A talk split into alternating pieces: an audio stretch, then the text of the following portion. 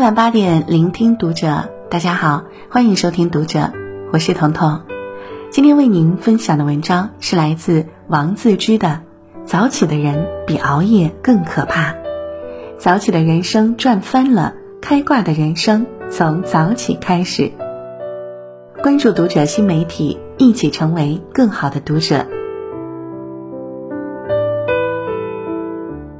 很多人看多了励志故事，误以为熬夜就是奋斗，殊不知拉开人与人之间差距的，从来都不是晚睡，而是早起。一成功人士都有早起的习惯，真正厉害的人，他们从不熬夜通宵拼命，而是用早起的方式打开新的一天。美国 CEO 蒂姆·库克每天早上三点四十五分起床。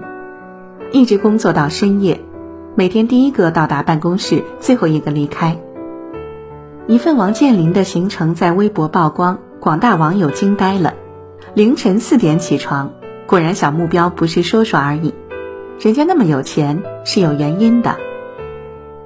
三星董事长李健熙的上班时间比员工早半个小时，每天早上六点钟就到了办公室。李嘉诚一直保持早起的习惯，无论每天多晚睡，第二天早晨六点一定会准时起床，听新闻，打一个半小时高尔夫，八点前到办公室工作。苹果创始人乔布斯早上四点起床，百度李彦宏每天早上五点多被机会叫醒，新东方创始人俞敏洪早上六点起床，地产名人潘石屹早上六点起床。国外学者曾花费五年时间研究了一百七十七位白手起家的成功人士的日常习惯，百分之九十九的成功人士都有早起的习惯。开挂的人生，谁敢说和早起没有关系呢？一个人对待早晨的态度，决定了他的人生高度。所以，如果你总觉得自己过得碌碌无为，不如先从早起开始吧。早起养生第一秘诀。如今熬夜通宵晚起，大家习以为常，太多人陷入晚上睡不着，早上起不来，第二天又后悔昨天睡太晚的死循环中。长期不规律的生活以及烦乱焦急的心态，使身心受着双重折磨，疾病也随之而来。我有段时间作息特别混乱。直到有一天，身体发出了抗议的信号，这让我顾不上没完成的工作，立马倒头就睡。第二天清晨六点就自然醒了。让我惊讶的是，早上六点起床不仅没有丝毫困倦，还让我整天都精神饱满。二零一七年诺贝尔生理学或医学奖得主的研究主题是人体生物钟，研究结果显示。当人们的生活方式总和生物钟作对时，人们患上各类疾病的风险就可能会增大。如果按照生物钟规律早睡早起，身体的免疫力就会增强，生病的风险就会降低。无独有偶，加拿大多伦多大学研究结果也发现。无论是年轻人还是老年人，习惯早起的人，不仅能在一天的工作生活中表现出更好的状态，身体更健康，也更容易在生活中感到幸福。医王孙思邈在《千金一方》中早就明确提出“厌卧而早起”，把它作为重要的养生经验传给世人。曾国藩说：“早起为养生第一秘诀。”能够早起的人一般都会早睡，而良好的作息规律可以帮助人体增强免疫力。三早起去惰第一要义，曾国藩在家书中告诫弟弟，要想去掉惰字，以早起床为第一要义。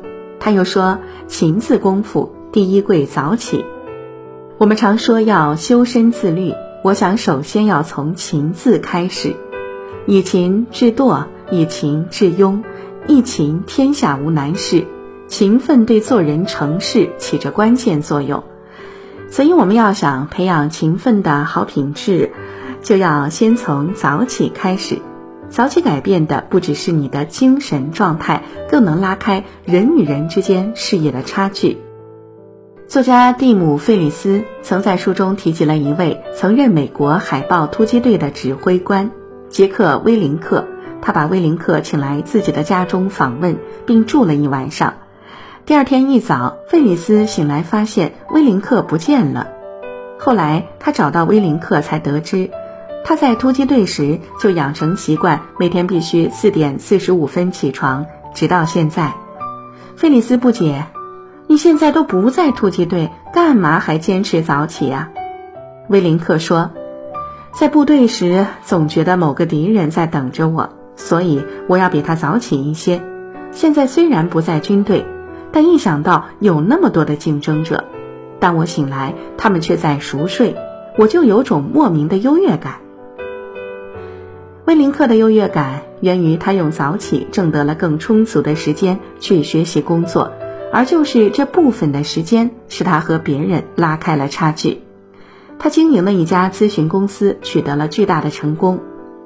威林克的这种精神还影响了许多美国人，他们在推特上组成“四点四十五分俱乐部”，早起打卡。一个人连早起的惰性都克服不了，还怎么去战胜生活中一个接一个的艰难困苦呢？前 NBA 篮球巨星科比接受记者采访时，记者问他成功的秘诀。科比说：“你见过早上四点钟的洛杉矶吗？大多数人没能克服惰性，不能养成勤奋早起的习惯，而他们也会与成功擦肩而过。”曾国藩说：“戒惰莫如早起。如果你想要变得更好，你就需要下定决心改变自己。”从哪里改变自己呢？不妨就从早起开始吧。四，早起可以振刷精神。传家宝中说：“人至清晨，精神倍佳。此时读书大有敬意，此时做事极有功劳。况家内杂事，又需早办。早起能使脑细胞保持长久旺盛的活力。”进而大脑能够灵活自如地指挥全身各部位进行正常的工作。著名作家村上春树一直坚持写作，几乎每年都有新作品问世。能做到这一点非常不容易，靠的就是他长期早起的习惯。村上春树每天早上四点半就起床，不用闹钟，到点儿就醒，而且早上起来周围比较安静，无人打扰。他能一鼓作气在电脑面前写上五六个小时，工作效率也比平时高得多。他起床时从不泡咖啡、吃点心，而是立即进入工作状态，从不拖拖拉拉。早起除了让村上春树养成了做事不拖延的习惯，还让他练就了一副好身体。写作完成后，村上春树会用一个小时的时间跑步。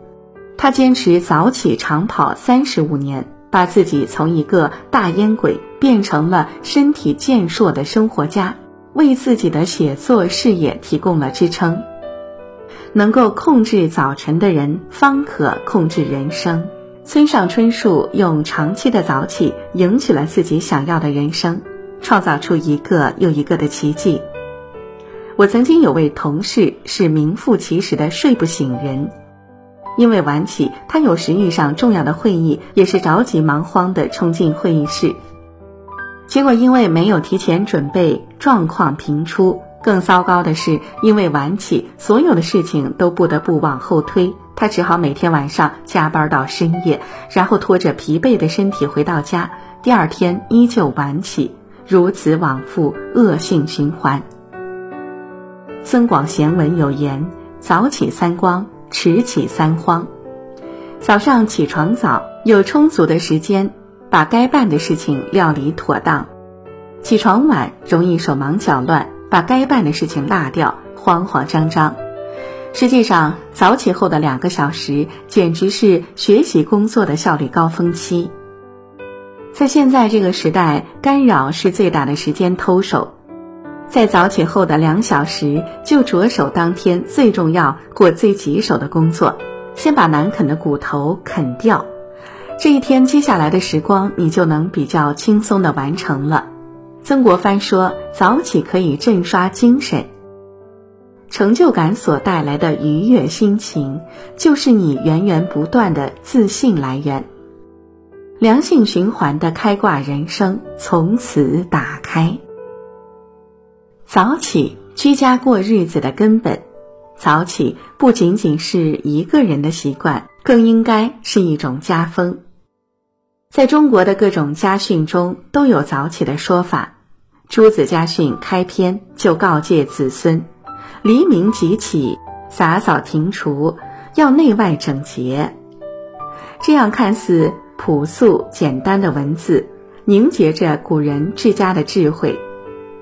从我记事儿起，我母亲每天都是黎明即起，洒扫庭除。洒扫好了房屋庭院，接着去离家两里远的井里挑三担水，把水缸灌满。每天早上，母亲都是村里第一个去井里挑水的。接下来，母亲饲养家禽家畜，烧火做饭。每天这些事情办理妥当，天才蒙蒙亮。在母亲早起家风的深深影响下，我们兄弟每天都是早早起床。记得我小时候早起读书，天都没亮，都要点灯学习。即使我们兄弟已经成人结婚，新媳妇儿们也没一个敢睡懒觉，每天也都是早早起床。早起。在大多数人看来，这是小节，无关大局，而母亲却把它当成勤劳持家、锻炼意志的头等大事。正如曾国藩在《治家格言》中所说：“居家以不厌起为本。”就是说，早起是居家过日子的根本。曾国藩说：“曾家从高曾祖父开始就有早起的家风，曾祖父、祖父。”父亲都是天还没亮就起床，自己为了传承先人的家风，也坚持早起。曾国藩一辈子坚持早起的习惯，他在家书和家训中多次谈到了早起的重要性和好处，并告诫子孙后代一定要早起。曾国藩写给儿子书信中说：“你已经成人结婚，也应该以早起为第一要事，尽力去做到。”然后让你的新媳妇儿也尽力去做到。曾国藩甚至说，看一个家庭兴衰，只需要看子孙有没有早起的习惯就可以了。假如子孙们睡到太阳都已经升得很高的时候才起来，那代表这个家族会慢慢懈怠下来。不仅曾氏子弟。就是曾国藩身边的幕僚将领，无不深受曾国藩早起的影响，成为当代的精英人物。曾国藩子孙后裔能人辈出，兴旺昌盛，想必这与曾氏一门的早起家风不无关系。一日之计在于晨，当你还在睡梦中纠结赖床十分钟还是五分钟时，那些早起的人早就开启了精彩的一天。早起是很多事情的引子。当你养成早起的习惯后，你会发现你很容易往早晨的时光中添加运动、学习、高效工作等这些好习惯。有人算过一笔账：如果每天比别人早起一小时，一个月就能多出三十小时的时间，一年就能拥有三百六十五小时。当你把这些时间用来看书，一年可以至少看完七十本书。当你把这些时间用来学习新技能，不愁不能精通。真的，好好算一算，你才会发现，早起的人生赚翻了，开挂的人生从早起开始。好了，这就是今天为您分享的文章了。喜欢我们的分享，欢迎给我们留言。我是彤彤，我在山东向您说晚安。